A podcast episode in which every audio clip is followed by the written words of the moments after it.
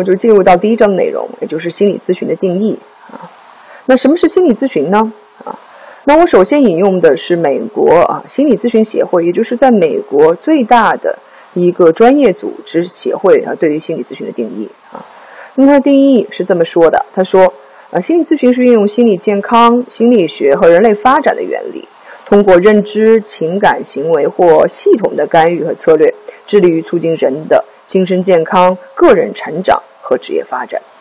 大家可以看到，我在这一章幻灯当中，哈，把一些重要内容都划了下划线啊。那画下划线的这样子的一个目的呢，是想向大家呈现哈，在这个定义当中，它大概从哪几个方面去界定什么是心理咨询啊？待会儿我们去比较不同的咨询的定义的时候，我想我会从这些不同的方面来具体讲解。那我们再来看一看哈，呃，我们国家的哈一些定义。那我首先引用的是中国心理学会的哈临床与咨询工作伦理守则当中的一个定义啊。那我本人也是中国心理学会这个临床注册系统的一个注册的咨询师啊，也就是我隶属于这一个专业组织。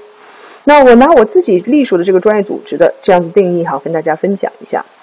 啊。在这一个伦理守则当中，它对于心理咨询的定义是说，心理咨询指的是在良好的咨询关系的基础之上。有经过专业训练的心理师，运用心理咨询、咨询心理学的相关理论和技术，对有一般心理问题的求助者进行帮助的过程，以消除或缓解求助者的心理问题，促进啊其个体的良好适应和协调发展。那同样，大家可能注意到哈，我也把一些关键的界定的这个元素用不同的颜色给大家标定了一下。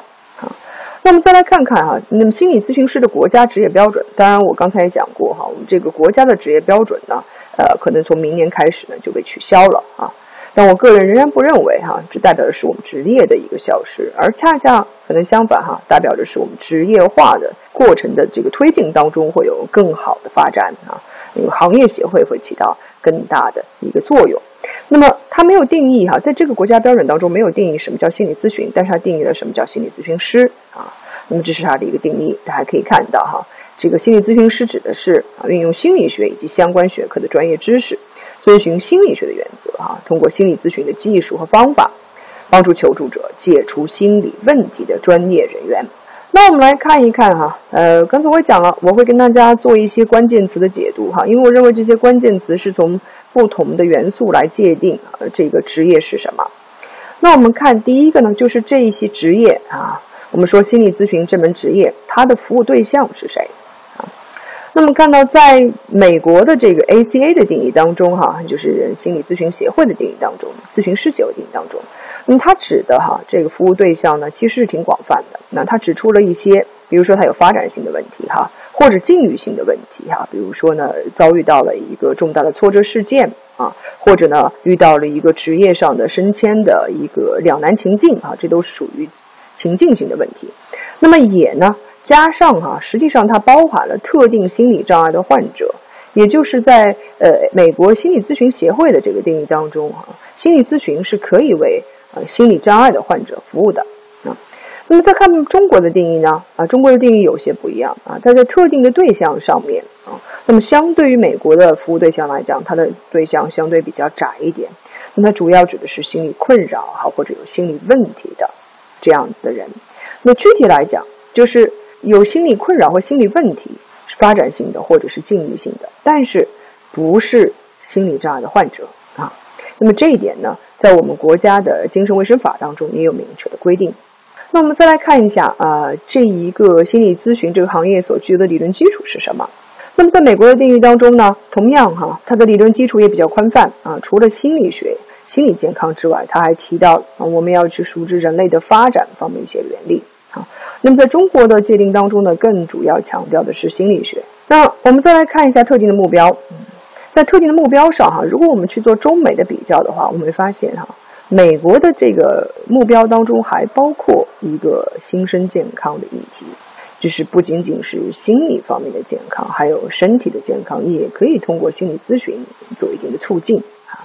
而在中国的经营当中，主要呢划分的一个目标是心理问题的好转。当然，两个定义当中都讲到，哈，除了是一个。所谓康复性的目标之外，还有一个目标呢，也非常重要，就是成长性的目标啊，就是不仅是帮你解除痛苦，同样还有目标是希望过得更好。那我们再来看职业的关系哈，呃，在美国的电影当中，并没有特别突出所谓职业关系的重要性，而在中国的电影当中哈，尤其是在中国心理学会的电影当中哈，强调了咨询关系的重要性和专业身份的重要性。那我个人的一个理解呢，呃，这可能也是跟职业的在某每个国家的发展的定位不一样哈。可能在美国，因为心理咨询已经被很公认为一门职业，所以他可能并不。在啊，认为啊，咨询关系啊，或者说是职业身份哈，是需要突出的。而在中国呢，啊，作为一个实际上起步时间并不长的职业啊，他会尤其强调专业身份的问题。那么刚才呢，我们主要讲的是一个心理咨询的定义哈。下面呢，我想跟大家讨论一下啊，心理咨询和心理治疗的一些差异和相似点哈。因为我刚才已经讲过了，咨询和治疗呢。啊，它实际上是连接的非常紧密的啊职业，嗯，在有的国家呢，这个职业的分界并不那么明显；而在有的国家呢，包括中国在内，它的职业分界是非常明显的。那么在讲到心理这个治疗之前，哈，就是特别是心理咨询和心理治疗差异之前，我们再来区分一个概念，就是心理咨询和心理辅导的这个差异哈。我们这个辅导呢，在英文当中叫 guidance 啊。那么，其实这个心理辅导啊和心理咨询啊，我们严格来讲也是有呃一个专业上的这个界限的。所谓的辅导辅导哈啊，它强调的是我们作为一个专业的人员，要帮助人们做出一些重要的选择和决策啊，也就是辅导的目标实际上是让这个人做出重要的决策。而可能在更多的这个领域当中，用“辅导”这个词呢是比较限定的，呃，专指啊，针对学生群体啊进行心理咨询的过程啊。然后呢，它这个目的是为了促进他们的发展啊。所以大家可以看到，其实一个相同的专业名词啊，可能在不同的学者当中，它的侧重点不太一样。我们说，那么心理咨询和辅导有什么区别呢？我们想呢？这里的重要区别，我们列出了三个部分啊，大家可以思考一下。第一个哈，我们说，实际上这个心理咨询呢，呃，其实是更多的帮助他人做出改变啊。这个改变呢，可能会涉及决策，但也不一定会涉及决策的部分啊。而辅导有更强的一个指导的意味啊，就是你需要帮助他人，主要是做出决策的。那么第二个部分呢，是在呃他们的专业关系上面稍有区别哈。那么心理咨询呢？我们更多的强调的是一种你跟来访者之间平等的工作的同盟关系，哈，工作同盟是一个非常重要的概念，也就是你跟来访者可以说是一个伙伴关系，哈，你们签订了一个工作的契约，这个契约的目的呢，是为了帮助来访者达成他们符合心理咨询这个范畴的目标。而辅导呢，啊，更多的有一种相对来讲不那么在权利上平等的关系哈，或者更多的像是老师和学生的关系。那么最后呢，这个心理辅导哈，它主要呢发生在学校场所啊，而心理咨询我们知道哈，那么它可以呃出现的场所，或者是心理咨询哈所在的场所呢，并不只是限于学校当中。那么我们先区分了心理咨询和心理辅导部分哈，下面我们就来看看，那么心理咨询啊和心理治疗它到底有什么样的区别？和心理咨询一样哈，实际上心理治疗也不是一个那么容易界定的这样子的一个词语啊。那我选取的呢，也是一个来自国外的概念和来自呢就是中国心理学会哈临床与咨询工作伦理手册的概念，我们也可以看一下不同国家的。不同文化背景下，对于相同的一个呃词语或者一个职业的定义会有什么不同？那么这个 Praise 呢是呃世界心理治疗协会的会长哈，他现在还是会长，当了很多年。那么他呢对于心理治疗的一个界定是说哈，就是已经被清晰界定的方法，在治疗心理痛苦、身心疾患和各种不同原因的生活危机上的系统化的应用。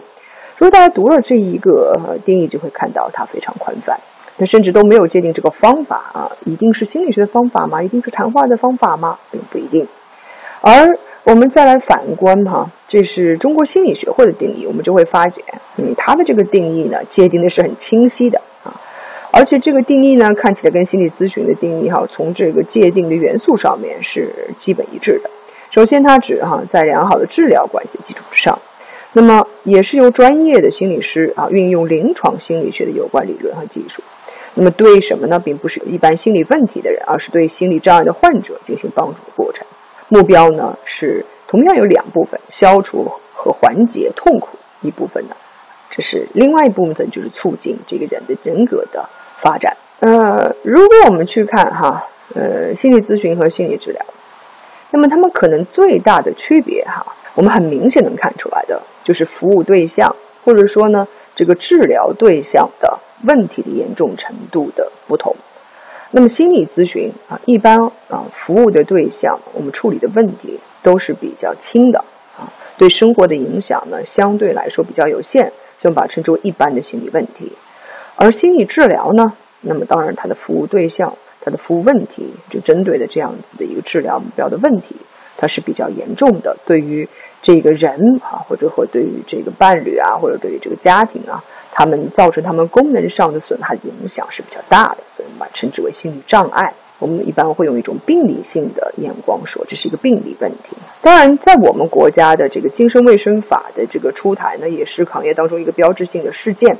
那么他呢，实际上是指导了精神卫生的所有人员，那我们心理咨询师也包括在内哈。那么他对于所谓心理咨询和心理治疗的区别呢？是有更多的规定的哈，除了处理的问题之外，他对专业人员的背景，也就是我们讲到的你具有的职业资质，你所接受的培训，哈，它都有规定。还有一点呢，就是从事的工作地点啊，也是有规定的。那在我们国家的精神卫生法当中啊，如果你要从事心理治疗，哪怕你具有心理治疗师的这个从从业资格，你也必须是在医疗行业的。机构当中去从事心理治疗。换句话来讲，哈，如果你作为一个心理治疗师，你在非医疗机构，比如在学校，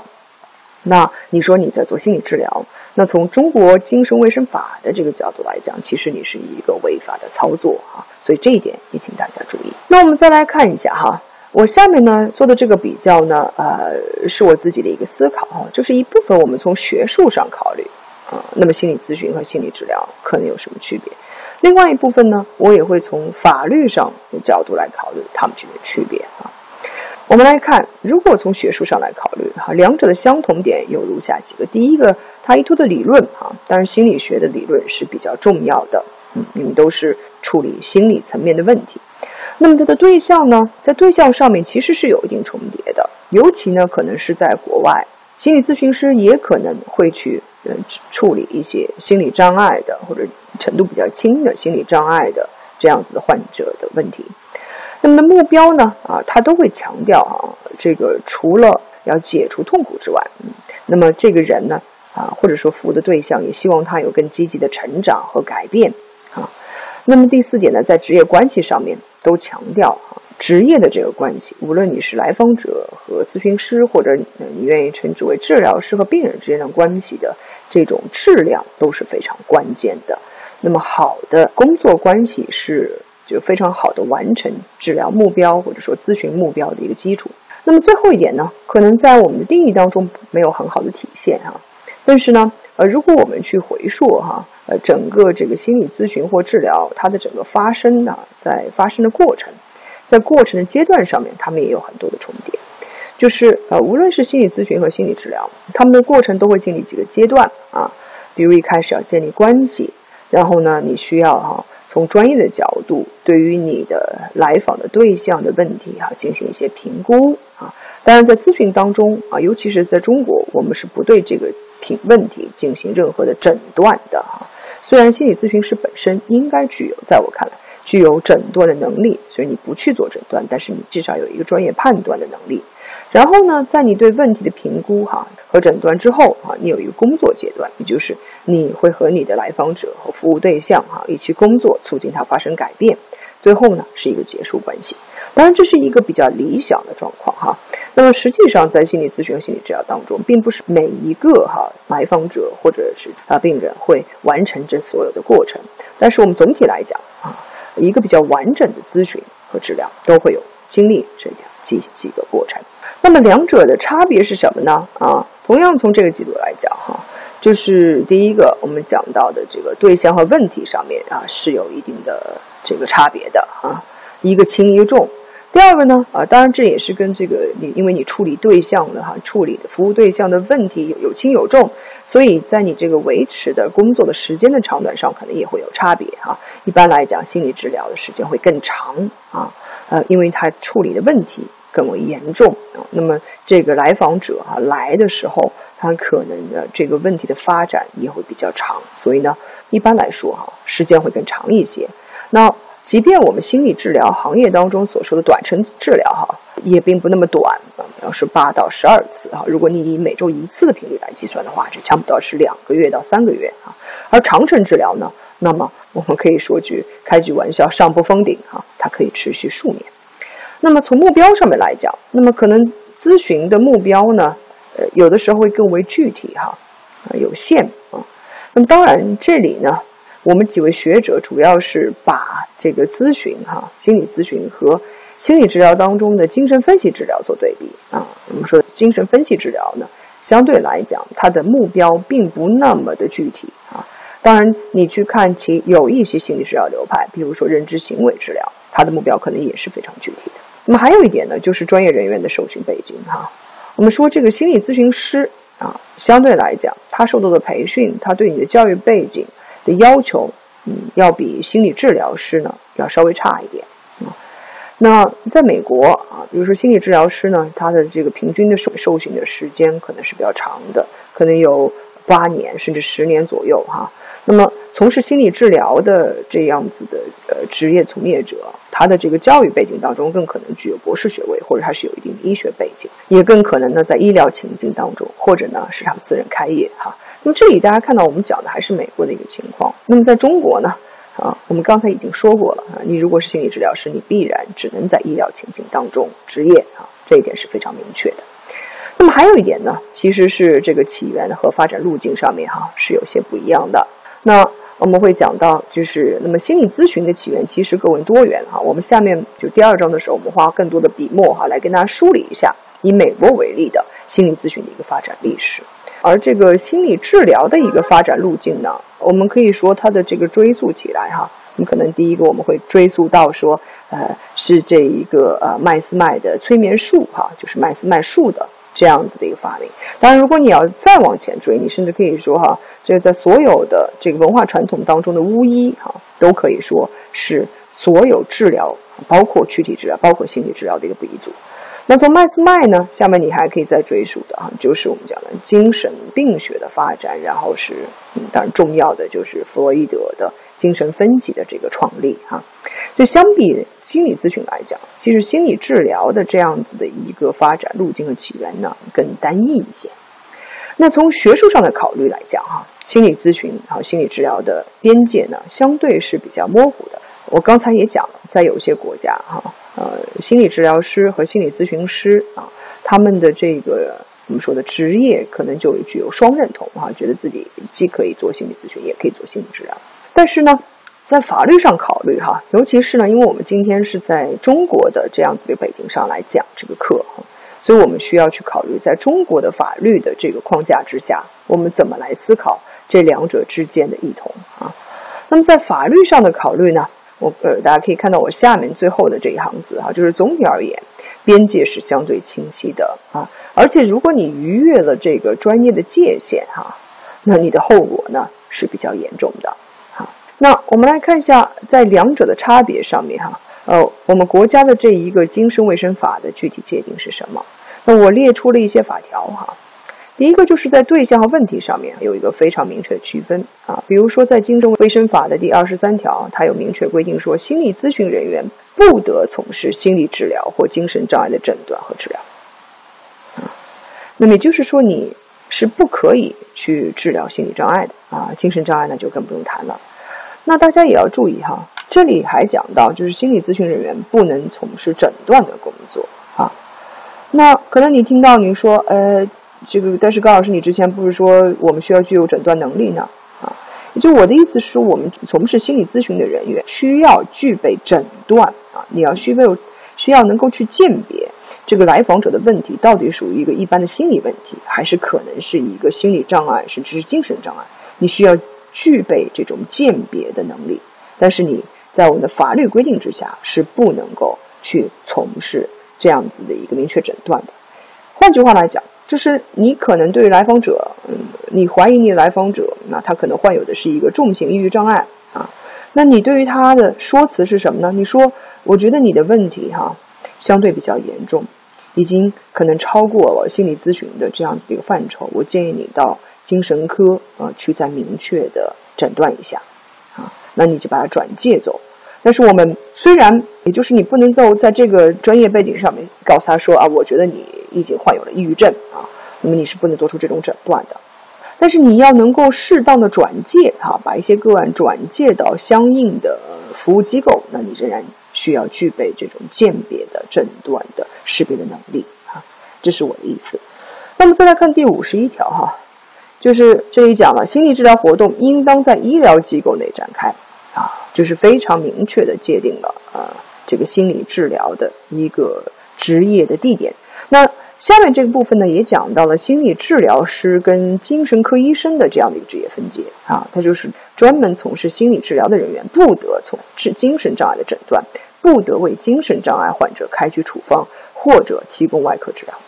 这个是对象和问题上的区别啊。我们再来看一下，那么从专业人员的受训背景当中有什么？不同呢？那么精神卫生法当中并没有明确的规定啊，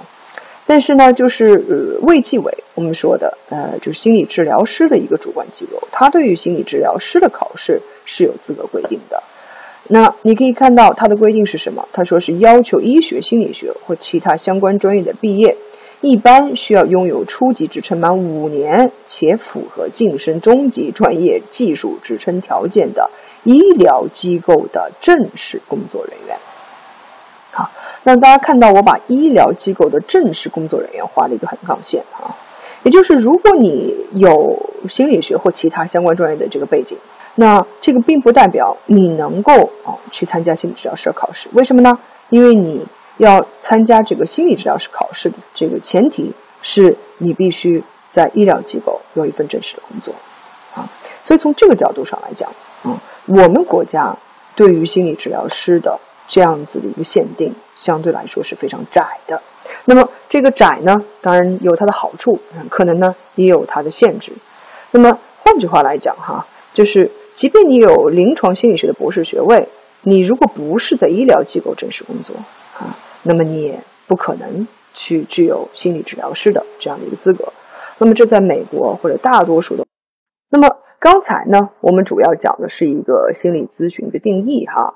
下面呢，我想跟大家讨论一下啊，心理咨询和心理治疗的一些差异和相似点啊。因为我刚才已经讲过了，咨询和治疗呢，啊，它实际上是连接的非常紧密的呃职业。嗯，在有的国家呢，这个职业的分界并不那么明显；而在有的国家呢，包括中国在内，它的职业分界是非常明显的。那么，在讲到心理这个治疗之前，哈，就是特别是心理咨询和心理治疗差异之前，我们再来区分一个概念，就是心理咨询和心理辅导的这个差异啊。我们这个辅导呢，在英文当中叫 guidance 啊。那么，其实这个心理辅导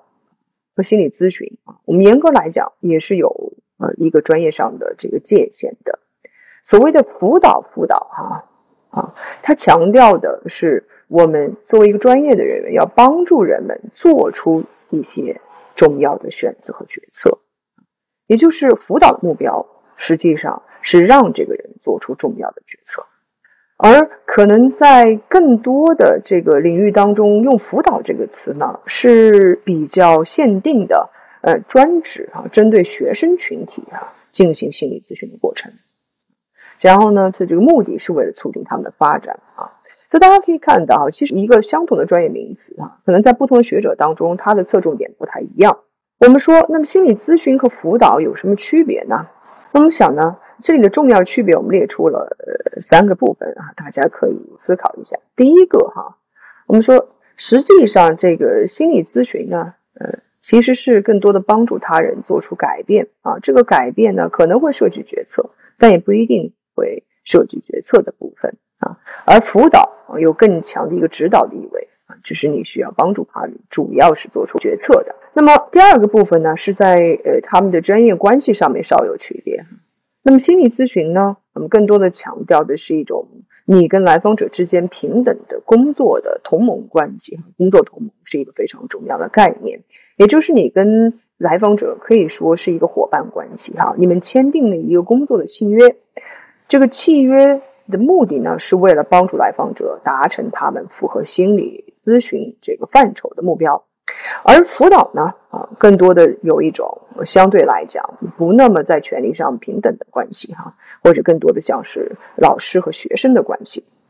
那么最后呢，这个心理辅导哈，它主要呢发生在学校场所啊，而心理咨询我们知道哈，那么它可以出现的场所，或者是心理咨询所在的场所呢，并不只是限于学校当中。那么我们先区分了心理咨询和心理辅导部分哈，下面我们就来看看，那么心理咨询啊和心理治疗它到底有什么样的区别？和心理咨询一样啊，实际上心理治疗也不是一个那么容易界定的这样子的一个词语。那我选取的呢？也是一个来自国外的概念和来自呢，就是中国心理学会哈临床与咨询工作伦理手册的概念，我们也可以看一下不同国家的不同文化背景下对于相同的一个呃词语或者一个职业的定义会有什么不同。那么这个 Praise 呢是呃世界心理治疗协会的会长哈，他现在还是会长，当了很多年。那么他呢对于心理治疗的一个界定是说哈。就是已经被清晰界定的方法，在治疗心理痛苦、身心疾患和各种不同原因的生活危机上的系统化的应用。如果大家读了这一个定义，就会看到它非常纷繁。那甚至都没有界定这个方法啊，一定是心理学的方法吗？一定是谈话的方法吗？并不一定。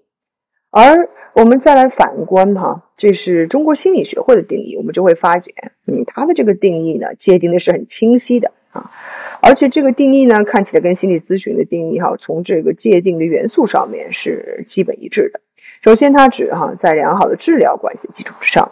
那么也是由专业的心理师啊运用临床心理学的有关理论和技术，那么对什么呢？并不是一般心理问题的人，而是对心理障碍的患者进行帮助过程。目标呢是同样有两部分：消除和缓解痛苦一部分呢，这是另外一部分就是促进这个人的人格的。发展，呃，如果我们去看哈，呃，心理咨询和心理治疗，那么他们可能最大的区别哈，我们很明显能看出来的，就是服务对象或者说呢，这个治疗对象的问题的严重程度的不同。那么心理咨询啊，一般啊，服务的对象，我们处理的问题都是比较轻的啊，对生活的影响呢，相对来说比较有限，就把称之为一般的心理问题。而心理治疗呢？那么当然，它的服务对象、它的服务问题，就针对的这样子的一个治疗目标的问题，它是比较严重的。对于这个人啊，或者或对于这个伴侣啊，或者对于这个家庭啊，他们造成他们功能上的损害影响是比较大的，称之为心理障碍。我们一般会用一种病理性的眼光说，这是一个病理问题。当然，在我们国家的这个精神卫生法的这个出台呢，也是行业当中一个标志性的事件。那么，它呢实际上是指导了精神卫生的所有人员，那我们心理咨询师也包括在内哈。那么，它对于所谓心理咨询和心理治疗的区别呢，是有更多的规定的哈。除了处理的问题之外，它对专业人员的背景，也就是我们讲到的你具有职业资质，你所接受的培训啊，它都有规定。还有一点呢，就是从事的工作地点也是有规定的。那在我们国家的精神卫生法当中啊，如果你要从事心理治疗，哪怕你具有心理治疗师的这个从从业资格，你也必须是在医疗行业的机构当中去从事心理治疗。换句话来讲哈，如果你作为一个心理治疗师，你在非医疗机构，比如在学校。那你说你在做心理治疗，那从中国精神卫生法的这个角度来讲，其实你是一个违法的操作。所以这一点也请大家注意。那我们再来看一下哈，我下面呢做的这个比较呢，呃，是我自己的一个思考，就是一部分我们从学术上考虑，那么心理咨询和心理治疗可能有什么区别？另外一部分呢，我也会从法律上的角度来考虑它们这个区别。我们来看，如果从学术上来考虑，哈，两者的相同点有如下几个：第一个，它依托的理论啊，当然心理学的理论是比较重要的，嗯，你们都是处理心理层面的问题。那么它的对象呢，在对象上面其实是有一定重叠的，尤其呢，可能是在国外，心理咨询师也可能会去呃处理一些心理障碍的或者程度比较轻的心理障碍的这样子的患者的问题。那么的目标呢？啊，他都会强调啊，这个除了要解除痛苦之外，嗯，那么这个人呢，啊，或者说服务的对象也希望他有更积极的成长和改变啊。那么第四点呢，在职业关系上面都强调啊，职业的这个关系，无论你是来访者和咨询师，或者你愿意称之为治疗师和病人之间的关系的这种质量都是非常关键的。那么好的工作关系是。就非常好的完成治疗目标或者说咨询目标的一个基础。那么最后一点呢，可能在我们的定义当中没有很好的体现哈。但是呢，呃，如果我们去回溯哈，呃，整个这个心理咨询或治疗它的整个发生的在发生的过程，在过程的阶段上面，他们也有很多的重叠。就是呃，无论是心理咨询和心理治疗，他们的过程都会经历几个阶段啊，比如一开始要建立关系。然后呢，你需要哈从专业的角度，对于你的来访的对象的问题进行一些评估啊。当然，在咨询当中啊，尤其是在中国，我们是不对这个评问题进行任何的诊断的哈。虽然心理咨询师本身应该具有，在我看来具有诊断的能力，所以你不去做诊断，但是你至少有一个专业判断的能力。然后呢，在你对问题的评估哈。和诊断之后啊，你有一个工作阶段，也就是你会和你的来访者和服务对象哈一起工作，促进他发生改变。最后呢是一个结束关系。当然这是一个比较理想的状况哈。那么实际上在心理咨询和心理治疗当中，并不是每一个哈来访者或者是啊病人会完成这所有的过程。但是我们总体来讲啊，一个比较完整的咨询和治疗都会有经历这样几几个过程。那么两者的差别是什么呢？啊？同样从这个角度来讲，哈，就是第一个我们讲到的这个对象和问题上面啊是有一定的这个差别的啊，一个轻一个重。第二个呢啊，当然这也是跟这个你因为你处理对象的哈，处理的服务对象的问题有有轻有重，所以在你这个维持的工作的时间的长短上可能也会有差别哈。一般来讲，心理治疗的时间会更长啊啊，因为他处理的问题。更为严重啊，那么这个来访者啊来的时候，他可能的这个问题的发展也会比较长，所以呢，一般来说哈，时间会更长一些。那即便我们心理治疗行业当中所说的短程治疗哈，也并不那么短啊，是八到十二次啊。如果你以每周一次的频率来计算的话，这差不多是两个月到三个月啊。而长程治疗呢，那么我们可以说句开句玩笑，上不封顶哈，它可以持续数年。那么从目标上面来讲，那么可能咨询的目标呢，呃，有的时候会更为具体哈，有限啊。那么当然这里呢，我们几位学者主要是把这个咨询、心理咨询和心理治疗当中的精神分析治疗做对比啊。我们说精神分析治疗呢，相对来讲它的目标并不那么的具体啊。当然你去看其有一些心理治疗流派，比如说认知行为治疗。它的目标可能也是非常具体的。那么还有一点呢，就是专业人员的受训背景。我们说这个心理咨询师啊，相对来讲，他受到的培训，他对你的教育背景的要求，嗯，要比心理治疗师呢要稍微差一点啊。那在美国啊，比如说心理治疗师呢，他的这个平均的受受训的时间可能是比较长的，可能有。八年甚至十年左右哈，那么从事心理治疗的这样子的呃职业从业者，他的这个教育背景当中更可能具有博士学位，或者他是有一定医学背景，也更可能呢在医疗情境当中，或者呢是私人开业。那么这里大家看到我们讲的还是美国的一个情况。那么在中国呢啊，我们刚才已经说过了啊，你如果是心理治疗师，你必然只能在医疗情境当中执业啊，这一点是非常明确的。那么还有一点呢，其实是这个起源和发展路径上面哈是有些不一样的。那我们会讲到，就是那么心理咨询的起源其实更为多元哈。我们下面就第二章的时候，我们花更多的笔墨哈来跟大家梳理一下，以美国为例的心理咨询的一个发展历史。而这个心理治疗的一个发展路径呢，我们可以说它的这个追溯起来哈，你可能第一个我们会追溯到说，呃，是这一个呃麦斯麦的催眠术哈，就是麦斯麦术的。这样子的一个发明，当然，如果你要再往前追，你甚至可以说哈，这个在所有的这个文化传统当中的巫医哈，都可以说是所有治疗。包括躯体治疗，包括心理治疗的一个鼻祖。那从麦斯麦呢，下面你还可以再追溯的啊，就是我们讲的精神病学的发展，然后是当然重要的就是弗洛伊德的精神分析的这个创立哈。就相比心理咨询来讲，其实心理治疗的这样子的一个发展路径和起源呢，更单一一些。那从学术上的考虑来讲哈，心理咨询和心理治疗的边界呢，相对是比较模糊的。我刚才也讲了，在有些国家，哈，呃，心理治疗师和心理咨询师啊，他们的这个怎么说的职业可能就具有双认同，哈，觉得自己既可以做心理咨询，也可以做心理治疗。但是呢，在法律上考虑，哈，尤其是呢，因为我们今天是在中国的这样子的背景上来讲这个课，哈，所以我们需要去考虑，在中国的法律的这个框架之下，我们怎么来思考这两者之间的异同啊？那么在法律上的考虑呢？我呃，大家可以看到我下面最后的这一行字哈，就是总体而言，边界是相对清晰的啊。而且如果你逾越了这个专业的界限哈，那你的后果呢是比较严重的。那我们来看一下，在两者的差别上面哈，呃，我们国家的这一个精神卫生法的具体界定是什么？那我列出了一些法条哈。第一个就是在对象和问题上面有一个非常明确的区分啊，比如说在《精神卫生法》的第二十三条，它有明确规定说，心理咨询人员不得从事心理治疗或精神障碍的诊断和治疗。那么也就是说，你是不可以去治疗心理障碍的，精神障碍那就更不用谈了。那大家也要注意哈，这里还讲到，就是心理咨询人员不能从事诊断的工作啊。那可能你听到你说，呃。这个，但是高老师，你之前不是说我们需要具有诊断能力呢？啊，就我的意思是，我们从事心理咨询的人员需要具备诊断啊，你要需备